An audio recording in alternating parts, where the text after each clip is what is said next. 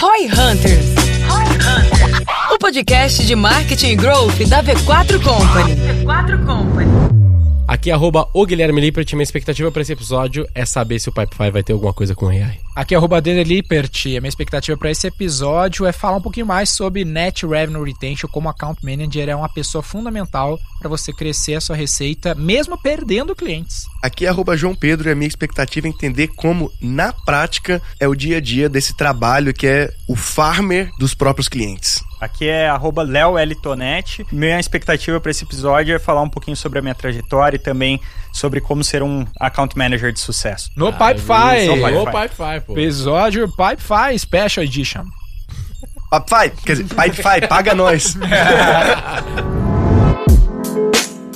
Já imaginou perder clientes e aumentar a receita? Então você precisa assistir ao nosso novo episódio com Leonardo da Pipefy. Neste Roy Hunters, focaremos sobre como usar o potencial do account management para criar uma estratégia para aumentar seu faturamento com o mesmo número de clientes. Ficou curioso?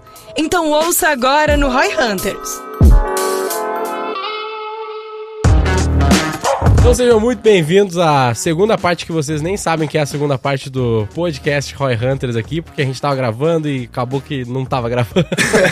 então, não apertamos o REC. É, não apertamos o REC. É, é, a primeira vez que isso acontece nessa indústria vital aqui, de eu não apertar o REC. Mas a gente tá aqui hoje com o Leonardo Tonetti, do Pipefy, que é um software que a gente usa há muito tempo, e a gente vai contar algumas informações que nesses primeiros 10 minutos aqui a gente vai dar uma repetida, então pra gente é meio repetido, mas vem com a gente que tá bem interessante interessante porque a gente já ouviu isso que a gente vai falar agora e a gente sabe que tá legal pra caralho. Escute como se fosse a então, primeira vez, porque pra você porque vai pra ser... você é a primeira vez, pra nós é a segunda, mas tá top demais. Seja muito bem-vindo, então. Só, só, uma introdução aqui complementar, turma. A ideia é a gente falar um pouco sobre sistemas, sobre processos e sobre expansão SMB, né? Pra quem vende para outras empresas, o Pipefy é uma referência de quem vende para outras empresas. A gente também faz isso muito forte na V4. Então, para você que quer melhorar seus processos, a gente vai falar um pouco do Pipefy como sistema e por que, que a gente usa há 5 anos e como, e também como que eles conseguem mais clientes né, no aspecto de vendas, growth, também sempre trazendo o nosso ponto de vista de quem faz isso. Então, Léo, muito bem-vindo aí. Boa, cara, mais uma vez agradecer aí pelo convite.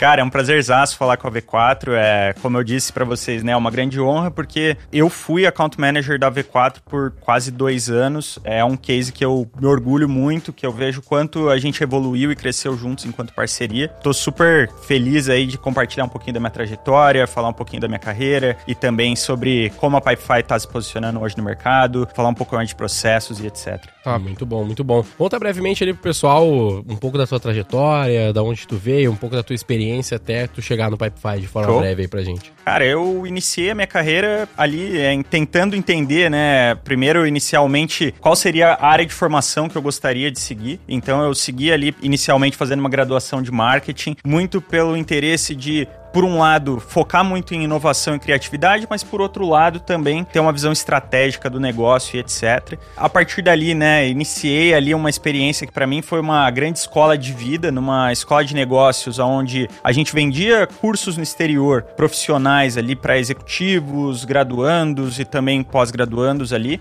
E aí, nesse primeiro momento, né, nessa primeira etapa da minha carreira, eu também, a partir de alguns atingimentos ali de metas, destaques uhum. etc, tive a oportunidade oportunidade também de fazer alguns cursos no exterior, então acabei indo para Califórnia fazer um curso de marketing ali na nossa universidade parceira, também fiz um curso de estratégia na Itália, depois ajudei na coordenação de um curso ali na Itália. E aí, cara, meio que naturalmente acabei indo muito para a área de vendas que a princípio não era o meu core ali, o meu grande interesse inicial, mas que fluiu de forma supernatural. Uhum. E aí eu dei um próximo passo na minha carreira indo para o mercado SaaS, então para uma ferramenta indiana, através de um parceiro brasileiro aqui, e comecei ali a minha jornada como AE inbound para tentar trazer novas logos e crescer a nossa base de clientes aqui no Brasil. A partir disso, a grande sacada foi da gente entender que, poxa, a gente já tinha uma base de clientes consolidada, já relativamente expressiva e como que a gente crescia ali dentro desses clientes e começava a trabalhar mais com, com expansão de fato. Então, me tornei ali Key Account Manager para os principais logos que a gente tinha na nossa base. Quando você fala os principais logos, são os principais clientes, né? É Exato. assim que vocês chamavam. Exato, crer, crer, isso mesmo. E aí, cara, tanto clientes com grande potencial ou clientes que já tinham uma relevância no mercado para a gente se posicionar. E aí, depois de mais ou menos dois anos nessa experiência, acabei recebendo convite de vir para Pipefy, que é onde eu tô até hoje. Então, fiquei por um ano e meio mais ou menos numa função similar também de account manager, focando em crescer a nossa base de clientes, é, vender mais para nossa base de clientes. E agora, recentemente, há mais ou menos oito meses, tô na posição de liderança de um dos times ali da Legal. nossa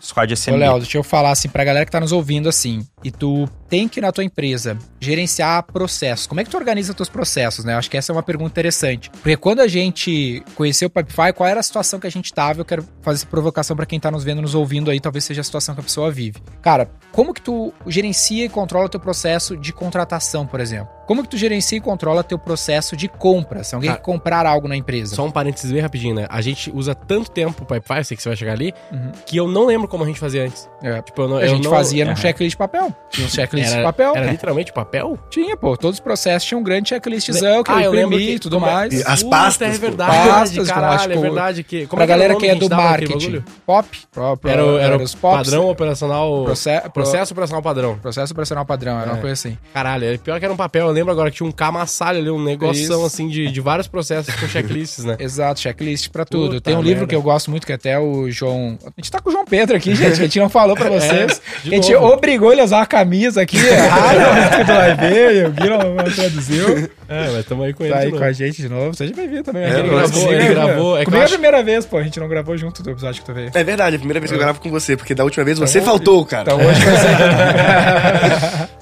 Então, pô, pensa o seguinte: como é que tu controla um processo desse, cara? Para quem é de marketing, né? Para quem presta serviço de marketing, ou pra quem tá na área de marketing da empresa, que era o momento que a gente vivia. Uhum. Cara, como é que tu controla o processo de design, né? O teu processo para fazer um, sei lá, campanha de mídia, uma nova. Faz lançamento. Onde é que tá o checklist de quais são as etapas, como tem que gravar o CPL, como que tem que fazer a copy, como, quando que tem que subir a página, lá, lá, lá, nos prazos, tudo certo. Lembra que a gente falava de deixar o papel na mesa, assim? Tinha que deixar o papel na mesa, é. tinha que revisar na semana, o que, que o cara, o cara Ou é isso, check, era uma né? planilha. Né? É. Tem um livro que eu gosto muito, que o João Vitor indicou, que chama The Checklist Manifesto, que ele fala a importância de tu ter esse checklist para tudo. Mas esse modelo que eu descrevi desse cenário arcaico, ele é complexo de tu saber, cara, SLA, qual foi o tempo que a pessoa demorou para atender um lead que se cadastrou. Tu atendeu mesmo, o que, que ela fez? Ah, deu merda no processo no final. Quem começou o processo? Então, o que a gente viu no Pipefire era o seguinte cenário, cara. Era um sistema no qual eu poderia, pensa que cada um desses processos que eu narrei aqui, eles têm diferentes fases, né? Ah, vou, alguém vai startar o processo com algum tipo de request. Ah, eu quero contratar alguém.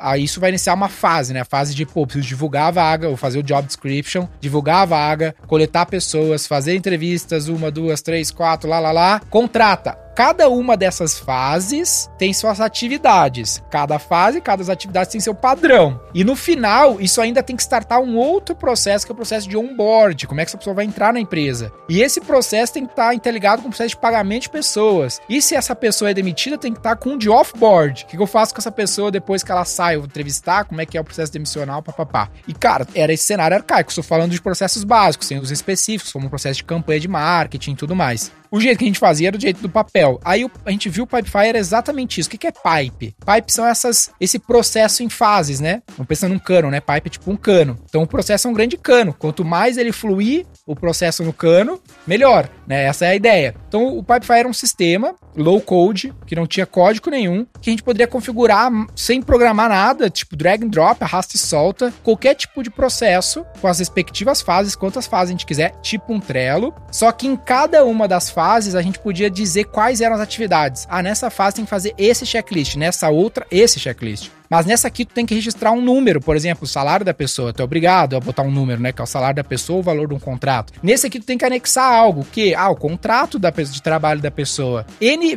opções de coisinhas que eu poderia anexar ali, uh, configurar que seriam obrigados a seguir naquela fase daquele processo, que poderia ter várias coisas distintas em cada uma das respectivas fases. E eles podem se conectar. Então, quando termina o processo de contratação, ele starta automaticamente um processo de onboard. E quando a gente viu isso para nós foi, cara, uma uma magia assim mesmo. Foi um negócio muito doido. E, e tem a parte do banco de dados também, e né? Tem aí a parte do banco de dados, aí o negócio vai ficando cabuloso. Mas até aqui eu falei muita merda, Léo, é mais ou menos isso aqui mesmo. Que isso, cara. Deu uma introdução aí exemplar. Eu acho que é por aí mesmo onde a Pipefy se posiciona. Então, é uma ferramenta de fato de gestão de processos como você bem comentou, né? Qual que é a grande sacada, ao meu ver? É você ter, de fato, a continuidade através ali do seu processo de todo o fluxo de informações que rolou ao longo daquele card, daquela solicitação, daquele request. Então, de fato, é uma esteira de um processo onde você vai ter, como você bem comentou ali, uma fase ali inicial de, por exemplo, onboarding uh, ou de recrutamento e seleção, e aí depois, uma vez que aquele candidato é contratado, ele cai para um novo pipe, para um novo processo que talvez vai ser gerido por uma outra equipe para fazer de fato o onboarding daquela pessoa, por exemplo. Aqui falando muito focado num processo de RH, né? Mas a gente poderia uhum. também exemplificar para um caso de financeiro, de compras e etc. Então a Pipefy é uma ferramenta que foi pioneira no no-code, que, enfim, conseguiu democratizar o, o, uso, digamos assim, entre várias áreas de negócio e empoderar é, esses doers, né? As pessoas que colocavam mão na massa, mas que de alguma forma não tinha tanta expertise técnica, mas que conseguia de alguma forma trazer esses processos, tirar do papel de uma forma fluida, conectada, é. com alçadas de aprovação, automatizações. Alçadas de aprovação. A gente chegou num nível de uso do Pipefy, foi uns 5 anos que a gente usa, que virou um RP, virou um sistema de gestão da V4, porque todos os processos, desde como é que a gente opera um projeto, a contratar, financeiro, compras,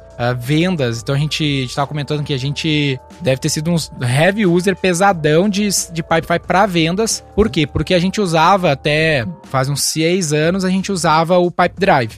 E aí a gente tinha um problema com o Pipe Drive, muita gente conhece, que é tipo um Trello, né? Tem a mesma lógica das fases e tudo mais. Só que a gente não conseguia adaptar as atividades da respectiva fase. Então, ah, vou ter uma fase de qualificação. Então, o lead vai cair, alguém vai qualificar. Aí o cara qualificou, ele move para próxima de um closer. Pô, mas o que eu tenho que exigir que esse pré-vendedor faça nessa fase é diferente do closer. Só que eu não tinha como alterar isso. Não tinha como fazer aparecer na cara dele qual era o checklist que ele tinha que seguir e na outra fase outro checklist. E tinha mais uma coisa que era também o, as condicionais, né? Então eu posso fazer com que as coisas vão surgindo no pipe pro A cara. depender, é. É, então, tipo, ah, dependendo do tipo de cliente que tá naquela fase, Isso. é um tipo de checklist. Aí Perfeito. muda dentro é, da, da e tela. muda dentro da tela do cara dinamicamente. E, tipo assim, low code, no code é tipo assim, não tem que programar nada, turma. Essa era a é, graça pra nós naquela fase. Exatamente. E aí a gente entrou pesadão. E a gente chegou a, sei lá, 80, acho que vendedores lá usando o Pipe Drive diferentes fases, diferentes conexões. E a graça é isso, conectava com todos os outros processos, né? Então, o Pipefy, né?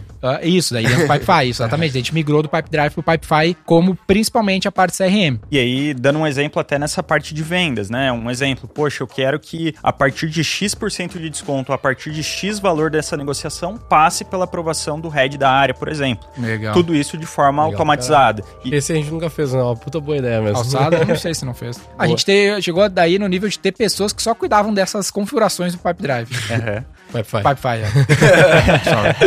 é. é muito pipe. É muito Exato. Pipe. É. Pô, tinha que fazer um rebrand, né, velho? Tem 200 marcas com pipe e alguma coisa. É. Pior que tem mesmo, né? Inclusive, um, um, fato interessante do Pipefy é que a gente tentou migrar de CRM várias vezes, né? Porque a, como, como, a gente foi muito heavy user lá, até o. a gente máximo, sempre ficava na dúvida, pô, o Pipe será que, o será Pipefy não é um né? CRM. É, e ele nunca se vendeu como CRM, né? Isso, ele é um de processo. CRM também é um processo. Mas será que a gente usasse um outro não seria melhor? A gente sempre tentou migrar várias vezes. Hoje a gente tá na Salesforce pra CRM, porque chegou num nível muito complexo mesmo e a gente teve grana para botar, porque a diferença de preço é totalmente discrepante. Uhum. Mas em ferramentas do mesmo patamar de preço não tinha nenhuma opção melhor, não. Pô, é, e, e, a gente tentou, tentou. algumas, né? Tentou. Foi, voltou, foi, voltou, enfim. A gente usa em muito cliente hoje também, né, o Pipefy. Como CRM, muito. E um exemplo legal também, que eu cheguei até a conversar na época, né, com a V4 sobre isso também, é que por mais que eventualmente, né, vocês migraram para um outro CRM legado ali, mais robusto, como Salesforce, por exemplo, uhum. é, o pós-venda, o CS ou os processos que permeiam o funil de vendas de fato ali, podem continuar sendo geridos via Pipefy. Então, Sim. através de alguma integração e etc., o Pipefy se posiciona muito como um orquestrador, a gente chama, desses processos ali da empresa. Muito foda, muito legal, vale muito a pena ver.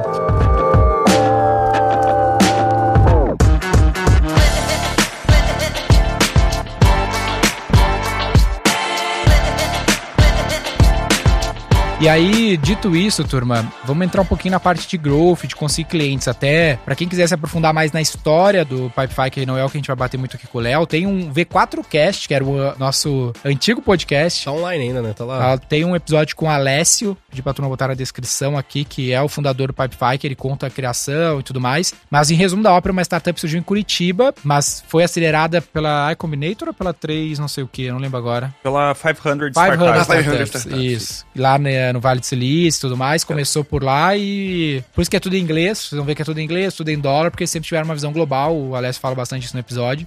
Esse é um, é um case Um interessante. spoilerzinho, né? Do, É. do, do que é o case. E, e é massa de ver também, né? Desde esse podcast que vocês fizeram, a evolução, né? Então, Ah, mudou muito. né? Hoje, tanto o produto quanto a empresa em si mudou pra caramba. Então, principalmente durante a pandemia, ali, devido ao home office, o quanto a gente escalou a operação. Hoje a gente tá com mais de 500 funcionários, mais de 4 mil clientes em mais de 100 países, enfim. Então, Legal. teve uma evolução bem legal. E eu tenho uma pergunta pra você. Você começou lá vendendo na, na rede de escolas, lá pra fora, né? Uhum. E agora você tá num SaaS. Qual que é a grande diferença de vender no mercado tradicional, digamos assim, e vender SaaS? Né? software. Vender software. Perfeito. Cara, primeira grande diferença foi que antes eu estava acostumado com B2C, então era um contato direto ali com os clientes, com ali os graduandos, enfim, que estavam interessados em dar um salto na carreira e fazer um curso no exterior. E hoje com B2B, então focado muito mais em parcerias com outras empresas de fato. Então acho que essa foi uma primeira grande diferença. Bem como acho que as necessidades. Então acho que aquele primeiro passo ali focado em venda de cursos internacionais era focado muito no emocional mesmo da pessoa, né, da experiência de ter um curso no exterior, por exemplo.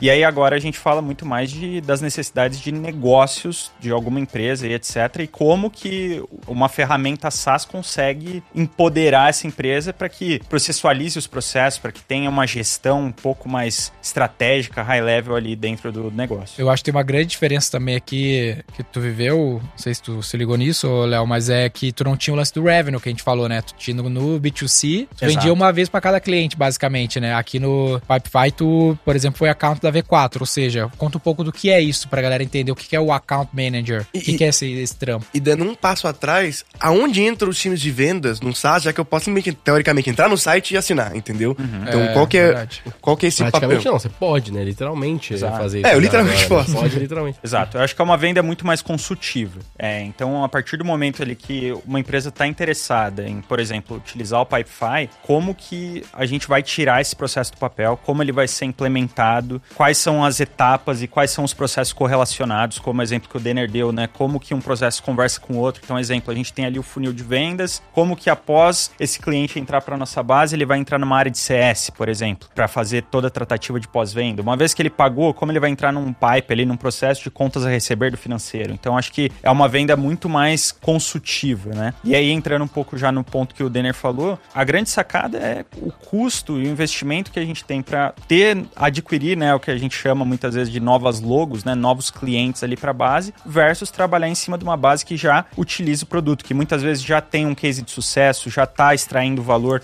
em algum departamento, e como que a gente tenta replicar isso para outros departamentos, ou também sofisticar mais o processo daquele departamento que já está vigente. Os clientes, eles levantam a mão e falam, quero ser atendido, porque assim, eu imagino que num software, a pessoa não chega assim, vou comprar 80 contas de uma vez.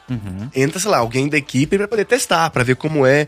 Vocês identificam que é uma oportunidade esse cara, ou ele precisa falar, ah, tenho aqui uma grande empresa gigantesca, vem aqui e me venda. Cara, é ótima pergunta, assim. Eu acho que, por padrão, geralmente a gente começa pequeno, entre aspas, dentro das empresas. Então é bem comum que eles comecem gerindo ali algum processo específico para algum departamento específico. Então, muitas vezes, ah, dentro do RH eu vou primeiro começar gerindo o processo de onboard. E aí, meio que naturalmente, muito com um papel consultivo, seja do account manager, seja do time de CS, a gente começa a entender qual que é o fim desse processo, onde que ele desemboca, digamos assim, né? Qual é o outro processo correlacionado que a gente consegue ter a oportunidade de gerar valor e de conectar ali. Não, mas como vocês fazem isso? Porque eu imagino que nem todos os clientes sejam atendidos pelo CS. Como Os você... account manager. É, né? como você consegue fazer? Não, esse aqui é um que vale a pena eu investir o meu tempo porque eu acho que ele pode crescer. E como vocês definem isso, esse potencial de crescimento? Porque assim, você foi account manager da V4 lá. Como surgiu a V4 para você? Entendeu? Como, como, que pinga lá na, é, tua, que apareceu, na teu pipe? Qual foi, qual foi, a pergunta é, qual foi o trigger, né? Qual foi o gatilho para agora vou atender V4 Boa. ou não? Primeiro também tem essa pergunta, né? São todos os clientes que têm um account ou não são todos os clientes que têm um account? Boa, perfeito. Ótima pergunta. Assim, hoje, clientes ali que têm um número de funcionários muito reduzido ou processos de baixa complexidade, que ainda poucos departamentos que utilizam, cara, muitas vezes a gente faz um atendimento low touch. Então é um atendimento muitas vezes ali um pouco mais em massa, através de webinars e etc. Uhum. Quando a gente entra para um cliente que a gente enxerga que tem um grande potencial, então é uma métrica até que a gente gosta de, de analisar, por exemplo, é qual que é o share dentro daquele cliente. Então, quantos, por exemplo, usuários ele tem versus qual o potencial do número de funcionários daquela empresa ou daquela aquela rede. E aí é um grande trigger, tanto pelo porte da empresa, quanto pelo caso de uso Isso e vem do cadastro do, do, cara. Tipo, quando ele cadastra a primeira vez, vocês têm esses dados ou vocês pegam esse dado de algum Big Data ou algo do gênero assim? Cara, não, o cadastro do cara. O cadastro já... mesmo, é meio que comparado com o cadastro mesmo. Uhum. E como Entendi. funciona isso num, tipo assim, numa multinacional? Que imagina uma empresa que tem, sei lá, 10 mil funcionários, talvez o cara que tá cadastrando ali, ele vai pular 10 mil funcionários ou ele põe o tamanho do time dele? É geralmente o tamanho do time dele. Entendi. Então ele vai iniciar pequeno, entre aspas, né? Então geralmente ele vai startar ali o processo dentro do nosso software com algum processo específico e aí aos poucos acontece esse crescimento. Acontece também, claro, da gente fazer uma grande venda já para ter o Pipefy como core dentro da empresa como um todo, mas geralmente a gente costuma ir crescendo é um aos poucos. Muito grande, um comprometimento muito grande, né? O cara Perfeito. botar o Pipefy, não, vou comprar aqui para a empresa inteira é, e vamos regaçar. Muito difícil, né? acho que deve ser muito raro. Não tem um trabalho tipo, digamos que lá, tá, a gente viu que o cara tem, sei lá, 10 usuários e ele disse que o potencial dele lá é 200, alguma coisa assim, uhum. tipo uma V4. Existe um trabalho meio de, de, planejar essa conta, de entrar em contato com o cara e ver, tá, deixa eu ver quais processos tu já tem, o que que falta, o que que é no-brainer aqui que a gente já sabe que funciona muito bem, vocês não estão usando ainda, vão começar a usar. Tem esse trabalho meio de planejar a conta? Só um detalhe aqui antes, para ficar claro pra turma, o modelo de monetização do Pipefy, turma, é por usuário, então por isso que ele tá batendo nessa tecla, né? O jeito que ele cobra é por usuário, cada usuário vale um dinheiro. Tem, tem usuário e tem também um outro custo que é de, acho que de uso, né? Tipo, Perfeito. automação, um negócio Por, assim, né? Pela volumetria de automações ou de integrações que você tem dentro do seu processo. Então, quanto mais você usa, mais sofisticado tem o processo, tal processo, né? Também vai ter ali um, um custo. Consequentemente, né? Um maior ROI e valor percebido ali pelo cliente. E também através de serviços. Então, exemplo, né? Vamos supor que ali na V4, dentro de um processo X, talvez por falta de tempo ou de expertise técnica, vocês precisam de uma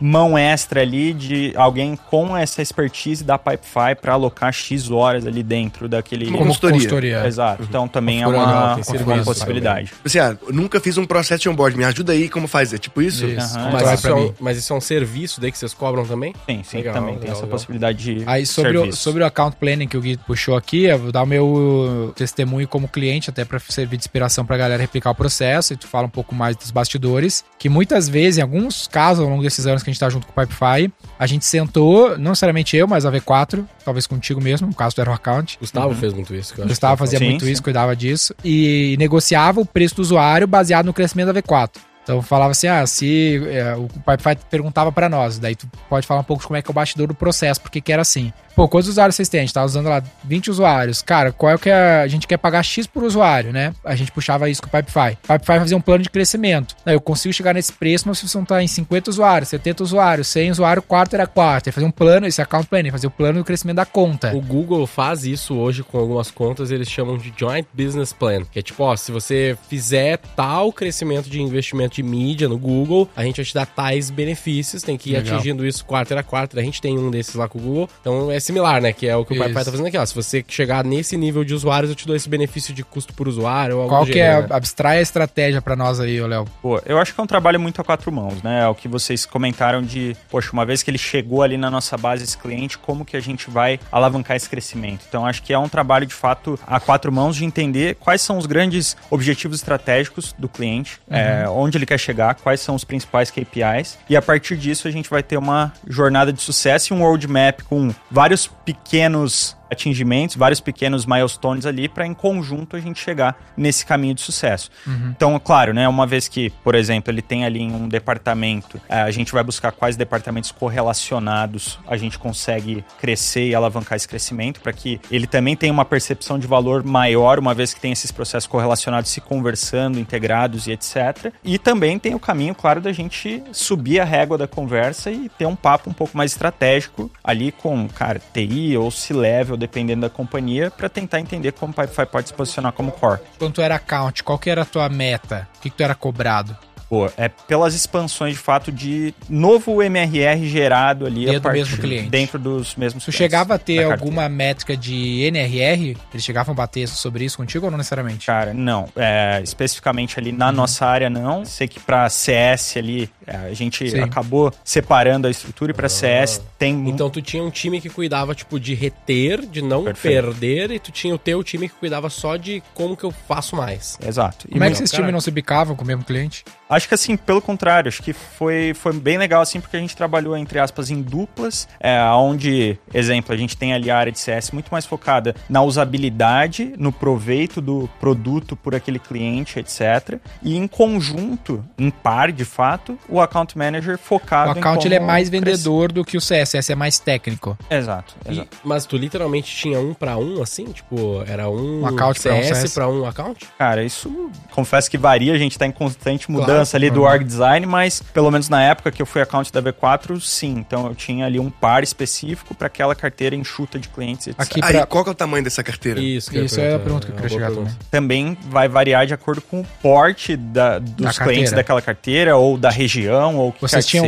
a lógica de tiers? Sim, sim. A gente era um tier considerado SMB da vida? A gente tá metralhando, ah. cara de pergunta. É. Acho que sabe, quero falar. Então, é, não, sei, é, não sei se você entende, mas a lógica aqui é consultoria grátis. Que a gente tá, a gente tá pegando. Boa. Cara, é SMB para mid-market ali. É, ah. É, então... Qual que se quer os tiers? Vamos é, lá. Qual que eram os, os, tiers que vocês tinham? Hoje a gente tem, exemplo, né? Ali dentro do time de expansão e de CS. A gente uhum. tem, cara, um time focado em atender clientes globais, estrangeiros, é, ah. com foco muito grande da Pipefy ainda em crescer em US. Ah. É um grande ponto. Tipo um international market, digamos. Uhum. Tá. E aí a gente vai ter o, o SMB e vendas um pouco mais enterprise ah, para clientes acima tier. de mil funcionários. Só três? É, dentro ali, claro, de cada squad, vamos ter sub-segmentações, digamos assim. Então, uhum. exemplo, no, é uma história até legal, assim. Quando eu vim para Pipefy como account manager, ali em, no início de 2022, cara, eu recebi o desafio de assumir uma carteira estratégica dentro do SMB mid-market. Então, era uma carteira mais enxuta, com menos clientes. Menos quantos? Menos contas. cara, é... Porque tu fala menos, pode ser 3 ou 30, depende do... Pode ser 100, tá é. Se, se a outra carteira do cara tem 2 é, mil... gerente de banco tem mil clientes na conta, pô. Boa, mais ou menos 40 clientes, mais ou menos, que legal, a gente cuidava. Legal. 40 é uma carteira pequena. Sim. Viu? Pra mim, pra, pequeno pra é SMB dois, mid-market, sim. Ué, a gente tem, claro, né, também ali Tu tem clientes que tem um pra um? Tipo assim, o cara só cuida da conta do... AV4. De Pass, entendeu? Não, Nem nunca chegou, pra um, nunca chegou no não. Enterprise nesse nível, porque cara, tem, né? Comum isso também, é comum, né? Eu, eu imagino hoje que, cara, o time ali Enterprise deve estar com talvez cinco, de 5 a 10 clientes no máximo. Legal, porque legal. Na... A, minha, a minha estimativa quando a gente fazia o X lá era que no máximo o cara tocaria 20, é. estourando, estourando. Na Microsoft é comum tu ter o cara é sale, account manager Accenture, para né? telefônica, uhum. na Accenture, porque os clientes são é. muito gigantes, né? É que daí o cara vira o dedicado daquele cliente, né? Que é muito, muita, muito, muita receita por cada cliente, né? Tem muito trabalho de oportunidade de fazer negócio. Né? Exato. Né? Total trabalho é, é outro, né? Sabe Uma vez que, eu que tem acho menos doido? Cliente. Tipo, esse negócio que você falou um pouco antes, ele voltando um pouquinho, que é o negócio de consultoria. Na prática, ok, cobrar por isso, claro, né? É um serviço e tal. Mas meio que é uma oportunidade de vocês fazerem isso de graça. E vocês fizeram muito com a V4 essas, Sim. digamos, quase que consultorias, né? Várias calls, explicando, ajudando, destravando e sem cobrar, pelo que eu lembro. Uhum. Uh, isso por... é o CS que faz, né? É, por... Exato. Porque whatever, tá ligado? Tipo, ok, eu posso ganhar, sei lá, dois pau aqui numa consultoria ou algo do gênero para montar meia dúzia de processo pra empresa.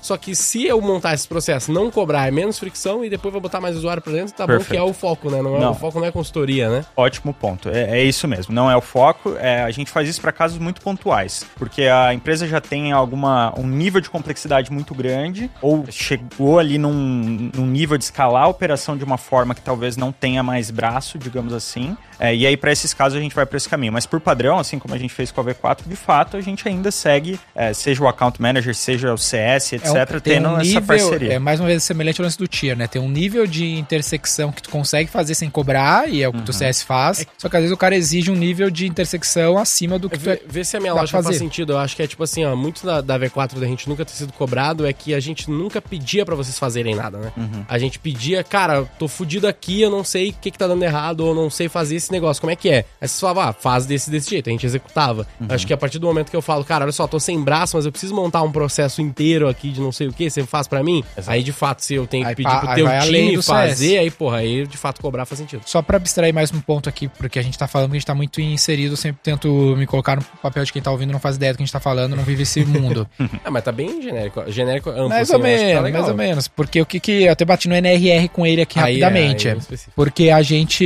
O que, que é NRR? Então, é isso que eu vou explicar. A gente tem um episódio sobre isso, saiu recentemente. Não sei se o título é esse. Eu talvez acho que seja. a imagem é NRR. É, imagem. NRR e o título eu não lembro qual que é. Mas a gente tá falando de Net Revenue Retention, que é retenção de receita. Naquele episódio a gente explica a diferença de logo churn para revenue churn. Mas para pegar o caso do Pipefy, essa é a beleza do que eles têm aqui, ó. Olha que interessante. Se a carteira lá de 40 clientes do Léo, ele tinha aquela carteira de clientes. E ele falou ali que parte do processo é adquirir novos logos, adquirir novos clientes. Então pensa que no caso dele, ele tem duas opções, o que é bem legal. Ele pode terminar o mês perdendo um cliente que deu churn, parou de usar, então ele iria para 39. E ele poderia ir lá e adquirir mais dois clientes. Seria um jeito dele crescer. Só que para ele terminar com 41, terminar com growth. Só que adquirir dois clientes tem um CAC, tem um custo para adquirir esses clientes. Então, até onde eu sei, como account manager, essa função de gestor de contas, o Léo não focava em adquirir novos logos. Ao invés de fazer isso, ele fazia uma opção teoricamente mais barata e mais lucrativa, que era pegar os 39 que sobraram, que estão usando legal a plataforma, e fazer eles contratar mais usuários, fazer eles terem mais sucesso com a plataforma e crescerem dentro da plataforma. Então, esses 40 que ele começou pagavam mil dólares cada um. Então, tinha 40 mil dólares de MRR.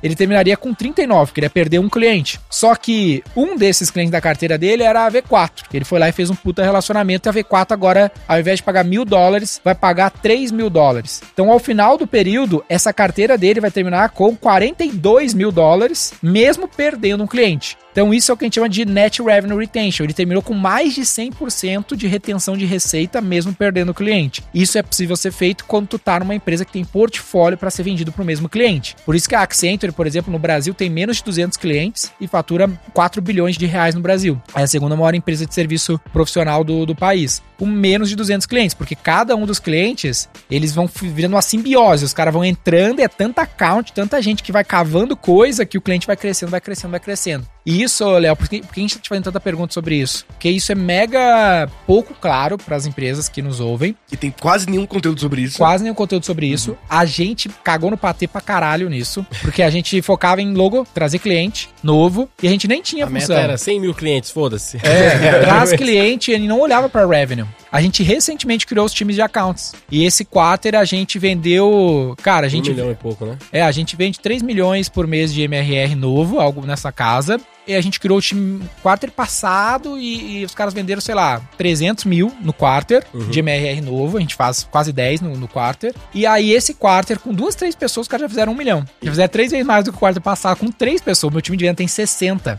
Aí a gente começou a pensar, pô, se eu tivesse 60 account para 5.500 clientes, será que eu não fazia mais de 3 milhões de, essa- sem essa gastar relação- com o CAC? Essa relação é muito doida, né? Porque, de fato, o time de vendas faz 3 milhões e o nosso time fez um com 3 Três. pessoas. Sem mídia. velho. Sem Pra mídia, fazer só 3 de venda milhões, eu tenho que clientes. gastar mais um milhão e meio de E mídia. é um milhão de MRR, né? Então, tipo, o cara vai, esse um milhão, esse mês, vai de novo, vai É. faturar de novo, de novo, de 12 novo. milhões no ano, pô. É 12 milhões no ano que o Perfeito. cara trouxe Eu- com 3 caboclo. O grande lance, né? Eu já ouvi essa expressão algumas vezes, acho que cabe muito bem nessa reflexão que vocês trouxeram. É, tanto na Pipefy quanto na minha experiência anterior, cara, é, essa base de clientes, o mato tá alto, entre aspas, né? Então, cara, tem muita coisa a ser explorada lá dentro ainda. Então, de fato, né? Uma vez que a gente dedica o esforço dentro desses clientes, tanto para gerar mais sucesso ali de uso, quanto para ter esse plano de crescimento traçado a quatro mãos ali, nós e os clientes, cara, é, é o potencial muito grande, de fato.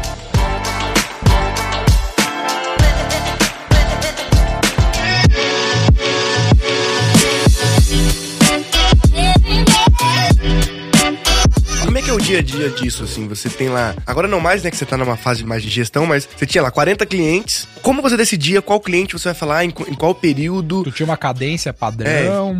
Muito relativo. Tá? É assim, a gente. Exemplo, a gente tem alguns da nossa jornada ali padrão do cliente. Então, exemplo, poxa, sempre que o cliente vai renovar o contrato, uma vez ao ano, então já tinha meu calendário ali estipulado de, poxa, quais clientes que eu vou abordar com esse tema de renovação de contrato em cada mês do meu ano, por exemplo.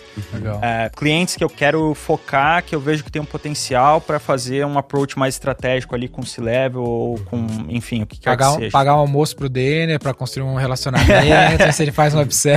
Exato. Então, assim, eu, eu usava muito a lógica de tierização também para entender qual que era a temperatura e momento de cada um dos meus clientes ali da carteira, para entender qual que ia ser o tipo de abordagem e o momento ali de contato. Mas uma vez que eu tenho menos clientes, a ideia é que o gestor de contas consiga falar com todos pelo menos uma vez ao mês ali, né? Então, para manter de fato um relacionamento quente. Isso era tipo uma, uma- meio que uma regra, assim, né? De estar buscando ali pelo menos um contato mensal com o cara pra ir medindo e tentando cavar mais coisas. Exato. Mas aí você É, fala o quê com o cara, assim, tipo... E aí, como é que tamo? Digamos que tá tudo bem, sem nada dando treta, não tá na hora de renovar. Qual que é o approach? Como é que você contata o cara? Boa. Como eu comentei, acho que são, vão ser dois caminhos. É, ou eu vou chegar ali com aquele departamento que já utiliza e entender como que a gente consegue sofisticar mais o processo dele. Então, seja através de alguma integração, então entender como que tá o tech stack do cara, ou se, por exemplo, se faz necessária essa necessidade de mais horas alocada para tirar novos processos do papel, por exemplo. Se de fato não, poxa, esse departamento já chegou no teto, já alcançou tudo que ele precisa, quais são os caminhos para eu chegar até outros departamentos correlacionados ali que talvez ainda não utilizem e podem extrair esse mesmo valor. Mas aí ali. você manda um zap ou você fala assim, vamos marcar uma call, como que é isso? Ao meu ver, é uma vez que você tem um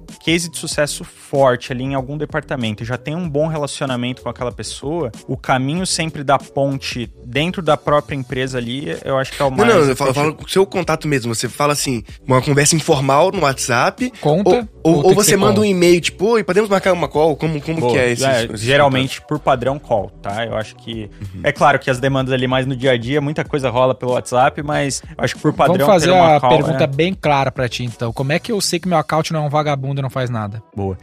Cara, Fora o, o output, né? Que seria a métrica. o cara, mais bah, óbvia. não deu pra farmar ninguém aqui. É, como é que a gente eu sei que eles?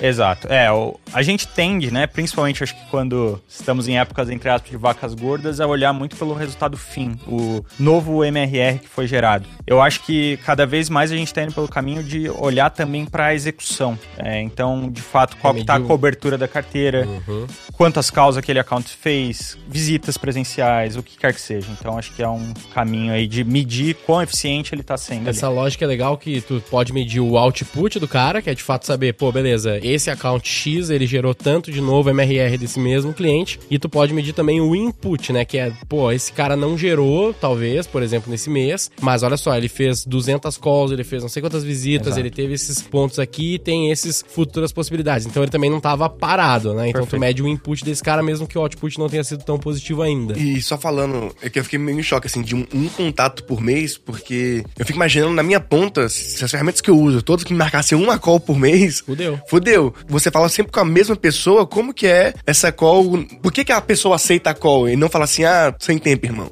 Aham, boa.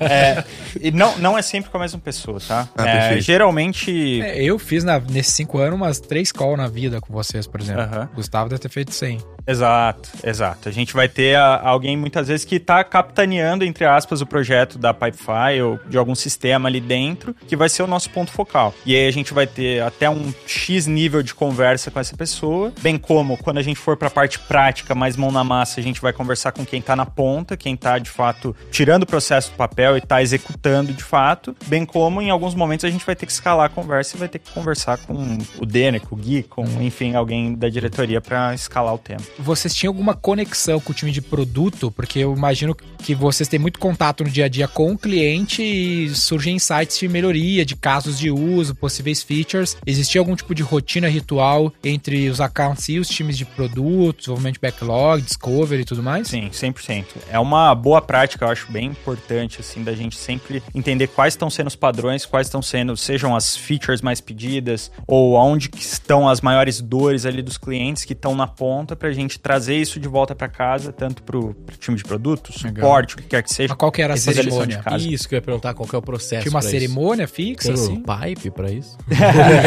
Sim, é, a gente costuma logar, digamos assim, né, esses feedbacks, então fica numa esteira ali, num backlog, de fato. Ah, vocês mandam lá. Exato. E aí, num step acima ali, né? Então, os heads entre as áreas também tem aí contatos sim mais frequentes para falar sobre os principais pontos latentes. Legal. Mas tu Mas chegava é a ser invitado para uma PI, Plane, algum evento de brainstorm? Confesso que não, assim, não tinha esse hábito. Uma vez que antes, né, eu tava na ponta, eu era responsável muito mais para dar visibilidade sobre esses feedbacks sendo trazidos e como esse feedback impactava a não trazer, por exemplo, um EMAR ali relevante, né? Então, como aquilo tava travando o crescimento daquela conta ou daquelas contas. E aí depois isso subia Mas a escala. Chegava, chegava a ser um negócio que vocês eram cobrados? Tipo, cara, você tem que estar trazendo esses insights e tal? Ou, ou, cara, se vier é legal, mas não é a tua missão? É, não é o foco principal, mas é, é algo sim que a gente cobra bastante do time. Então, de ter pelo menos X feedbacks logados ali por mês, algo nesse sentido. Hum, E se o cliente quiser churnar, quiser cancelar,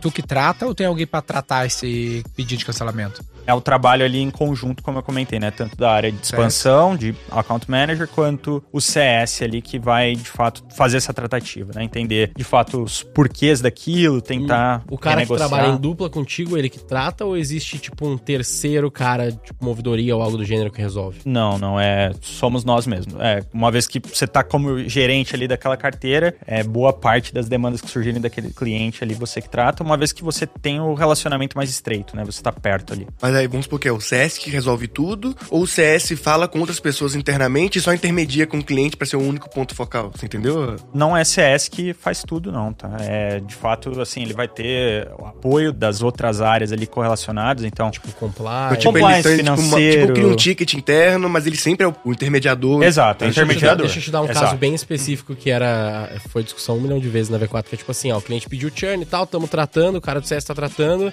mas aí, porra, tem que gerar o distrato pro. Digamos que o cliente caiu mesmo, deu ruim, perdemos o cliente. Tá bom, agora tem que gerar o contrato do compliance pra daí mandar o distrato pro cliente assinar o distrato, porque tem que ter o distrato assinado. Claro, o compliance vai fazer o contrato, o financeiro vai mandar lá os boletos finais e vai ser enviado por e-mail pro cliente. Quem que é responsável de garantir que esse processo rodou? É o CS ou, ou não? Daí tem outra coisa. Uma vez que o distrato já foi meio que formalizado, a gente não tem muito como salvar, digamos, aquele cliente. Uhum. Não, aí de fato é um contato muito mais, cara, com o financeiro, compliance, etc. Aí é uma parte mais burocrática. Não, não, mas é, o- mas é o, o CS que vai cobrar Vai o financeiro, falar. cobrar essas pessoas de fazerem isso, e ele que vai mandar esses e-mails pro cliente, ou o cara vai receber, ou o CS vai falar assim, ah, pô, que pena, João, que você tá saindo, vou falar aqui com o financeiro, aí depois eu, João, vou receber um e-mail do financeiro, arroba Pipefy, por exemplo. É, uma vez que todas as tratativas e possibilidades foram exploradas, realmente já foi tomada a decisão, aí de fato, geralmente o próprio financeiro que, que segue de fato. Perfeito. Aí eu tenho uma É pergunta seguindo nessa linha. Beleza, o cliente caiu lá e você perdeu. Esse cliente inativo fica na carteira de alguém pra tentar reativar ele? Porque isso foi um lance que a gente começou a fazer, porque Uhum. a gente começou a criar esse time de account managers e a gente puxou vendedores que estavam vendendo há dois anos pra novos clientes e trouxe o cara pra ser account, né? E aí a gente começou pela carteira dele. Então, meu, todos os clientes que tu vendeu nos últimos dois anos, pega os que caíram e começa a tentar trazer eles de volta. Começou a dar certo já. Perfeito. Como é que era isso lá? Isso acontece também. A gente chama de como reativar aquela parceria, como reativar aquele cliente. Então, de fato,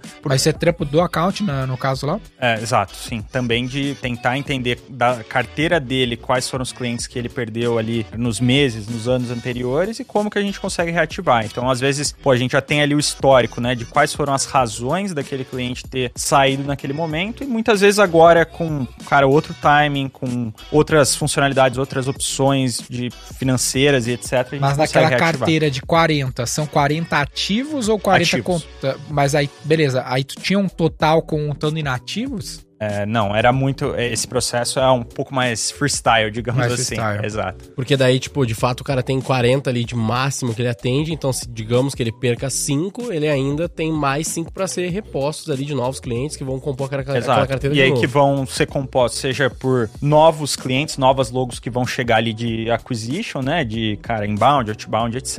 Ou vão ser clientes que eventualmente a gente reativa, etc. Aí você agora tá em gestão, e você tinha lá seus 40 clientes. pra quem foi esses clientes? Porque uma coisa muito chata que tem é quando você fica trocando ponto de contato toda hora. Como vocês fazem isso de uma maneira pra não perder o relacionamento, né? Porque alguém construiu esse relacionamento por muito tempo, aí por qualquer motivo ele sai, ou porque ele foi promovido, ou porque ele saiu mesmo da empresa. Como vocês fazem pra deixar a chama viva ali no cliente? Pô, de fato é uma grande dor, assim, acho que de qualquer operação de vendas. Uma vez que a gente tenha que fazer essas trocas e que é inevitável, vão acabar acontecendo em algum momento. Mas, cara, acho que principalmente para considerando uma carteira um pouco reduzida ali de clientes, eu mesmo me propus a fazer muitas dessas pontes para manter a chama acesa, tanto com todo o histórico que a gente tem daquele cliente, da parceria, quanto os contatos e relacionamento que a gente já desenvolveu, como que a gente passe esse bastão da melhor forma possível, sem perder qualidade e informações ao longo do processo. Acho que é, o grande desafio, né, é quando um novo account manager ali, por exemplo, ele recebe aquela conta com pouco contexto ou pouco relacionamento, pouco envolvimento. Aí sim, para a experiência do cliente, acho que isso é um tiro no pé. Mas quando a gente consegue fazer isso de uma forma fluida e fazer essa transição. Mas, mas inevitavelmente vai acontecer algumas vezes, né? Porque no seu caso, você foi promovido, você continuou na empresa, você tem total o interesse, né, que, que as pessoas continuem ali. Agora, vamos supor que o Gui era esse account, ele, ele foi demitido e ele falou assim: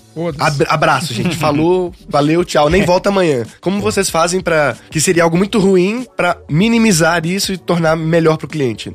A gente vai redistribuir, digamos assim, né, esses clientes do Gui entre ali os accounts que estão na equipe. Remanescentes. Exato. e aí, cara, a gente vai usar. Mas se eu sair, eu levo uns três, hein?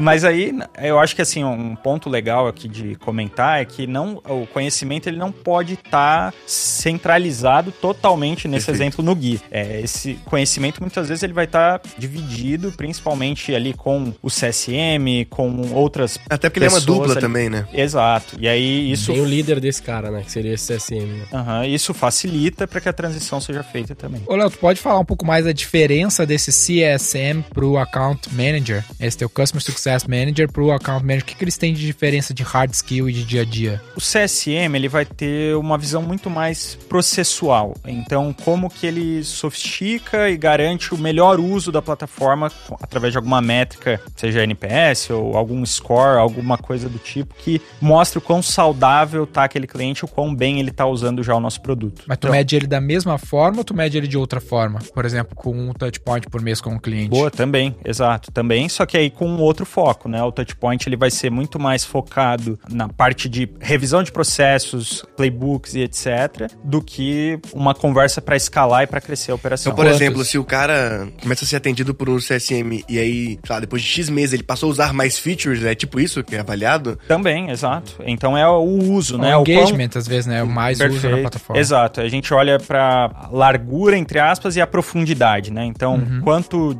difundido aquele cliente está usando o Pipefy, por exemplo. Então, em quantos departamentos e etc. Como que esses processos conectam, bem como a profundidade. Quanto de integração, automatização, sofisticação ele tem no processo. Mas ele é bem ali. colaborativo com o account, né? 100%. E nas 100%. reuniões que você faz com o cliente, o CS participa também, mesmo que você esteja como ouvinte ou não? Também depende muito de caso a caso, assim. Por padrão, é focado no relacionamento, né? Em alguns momentos de se apresentar para o cliente ou discutir um plano de crescimento mais estratégico é, e etc. Idealmente, essa dupla tá junta, presente, cada um com o seu viés, cada um com o seu foco. É, mas quando é um papo ali muito focado, como as horas, querendo ou não, são finitas, né? Sim. Quando é um papo muito focado para usabilidade, processo, por padrão, CS geralmente que ah, vai não, sim, mas eu falo mais assim, as suas reuniões o CS está junto também, até para ele ter o contexto, é isso? Não, não necessariamente. Não necessariamente, é exato. O, o, contrário também, né? O oposto sim. também acontece. Então, um exemplo, poxa, às vezes é um papo exclusivamente sobre proposta é, sobre negociação, muitas vezes não, não e tem se tanta é um papo necessidade. técnico, é o papo de CS. Né? Exato. E a gestão no design organizacional desses dois indivíduos são estruturas distintas. É, sim, são estruturas distintas, o, totalmente o, pareadas e correlacionadas. É bem a nossa a parada que a gente tá fazendo com o Denner e com total, o Daniel. Total, super parecido. A gente só, a única coisa diferente do nosso é o time de ouvidoria, né? Que é um time que... É, a gente, tem, a gente tem um terceiro time na nossa estrutura. Né? A gente tem o time de acquisition, que foca em trazer novas contas. Uhum. Aí tem o time de retention, que seria o CXM, que são pessoas técnicas, com uma liderança técnica sobre ROID e o, o resultado do serviço. E a gente tem o time de monetization. de monetization, que é vendedor. O cara que lidera um vendedor e o foco ele é, é, é o que você chama de account manager. Inclusive, é eles também são account managers também, né? Legal. Então ele tem touchpoints do começo ao fim da jornada do cliente para fazer esse cliente crescer. Nossa, e aí tem mais e um. aí tem um terceiro time que tá Quarto cross. time nesse caso. É, um, um quarto time é cross, todos esses que é de ouvidoria. Então, se o cliente vier ah, reclamando por um outro lugar, por exemplo, o cara, velho, fez um reclame aqui, mandou um DM pra mim no Instagram, quem puxa essas tratativas críticas é o time de ouvidoria. A gente ficou com Um muita pequeno, dúvida, né? É um time pequeno, mas a gente ficou com muita dúvida na época de se valia a pena ter o cara de ouvidoria, que seria isso Porque que o explicou, qual é o- às vezes ou tem- se eu é. deixo na mão do, Do cara account. que é account, só que ele também vai ter que lidar com treta, sendo que ele não... A missão dele não é essa, a missão dele é fazer o cara pagar mais. Tipo assim, se, tá treta, a- foda-se, A, nossa entendeu? ideia é o quê? Se o account identificou que, velho, tá tenso, passa a bola pra ouvidoria, que a ouvidoria abraça as paradas muito tensas. porque O cara tem que focar nos clientes que são low hang fruit. Você tem meta de venda, né? E Geralmente é muito. Literalmente, a palavra que o Daniel usou ali é a, é a realidade. É muito tenso. Tipo, o cara tá É. puto ou algo do gênero. E aí é outra vibe, é outra coisa. Então, pro cara focar nas duas fica difícil, sabe? Eu acho que é uma, ao meu ver, né, uma combinação de- das duas coisas. Eu acho que assim, por um lado, né, uma vez que o account está presente, por mais que não seja o foco e o core dele ali, cara, ele estando presente na, na rotina do cliente, mesmo para resolver algum problema, alguma bucha ali, digamos assim, uma vez que ele esteve presente nessa fase difícil, depois pra gente conseguir voltar a crescer com ele é muito A mais ideia- fácil. A nossa ideia é que ele Esse é esteja presente. O ponto é que consome muita agenda, né? Sim, total. E aí, pra isso, de fato, né, tem que ter uma- um time ali de suporte ou algo do tipo, É. ou dependendo se for uma questão mais financeira ou financeiro, enfim. Isso, Então, de tem fato, fora esses caso, outros às vezes aí, né? tem que mudar Exato. o cara de unidade, tem os impactos operacionais, que aí é, é muito trampo pro cara que ele deveria estar negociando com o cliente que quer farmar, entendeu? Exato. Não, essa parte muito mais técnica, concordo super de Muito descentralizar. Pô, baita papo sobre a calma. Baita papo, esse aí ficou, ficou legal pra caralho. Que massa. Mais algum ponto vocês querem puxar? Acho que senão não, achei legal. já foi uma hora de episódio aí, 54 minutos e 11 segundos. Tem uma boa sugestão de Mais Tá, 14 é. que. Mais 14 que a gente tinha gravado antes que ninguém sabe. É, Mas obrigado, Léo. Ah, obrigado pela presença aqui mais uma vez. Tem uma mensagem final que tu quer deixar pro pessoal aí? Pô, cara, primeiro quem quiser fazer agradecer. trial do Pipefy. Exato, É, com certeza. Primeiro agradecer, né, pela By oportunidade. the way, pra- todos esses processos que a gente acabou de falar nos últimos 40 minutos dá pra fazer dentro do Pipefy. Exato, Todos, exato. todos, todos. Então acho que é, a grande sacada é de entender que a gente chama, brinca muito do art of possible, né? A quantidade de possibilidades que se abrem, principalmente agora, né, com a inteligência artificial vindo muito, que é algo que também a gente deve, cara, em breve focar e ter muitas novidades no produto quanto a isso. Cara, o quanto abre de possibilidade de, de expansão, de crescimento Vocês já e, lançaram e geração algumas de valor. coisas, né? Que o cara pede pra fazer um pipe, faz sozinho, não é? Exato. Lançou já isso? Eu não Tem, tem essa, tem Sim. essa. Caralho, que da hora. Tá ainda aos poucos Tá ali, beta, mas mas tá. estamos. Cara, é muito Já top, lançou o hype. Exato. Cara, isso é vai legal. ser bem massa. Acho que é o. O Gui adora AI, ele Próximo qualquer passo. coisa de AI ele acha incrível. Cara, te convido a, a utilizar depois a do Pipefy. É, mas cara, é legal pra vocês vão- caralho. Ajuda, vocês vão ajuda gostar. a É que o Gui gosta de mágica. Qualquer migué que falam pra ele, acredita, tá ligado? tempo. É, isso aí. Boa.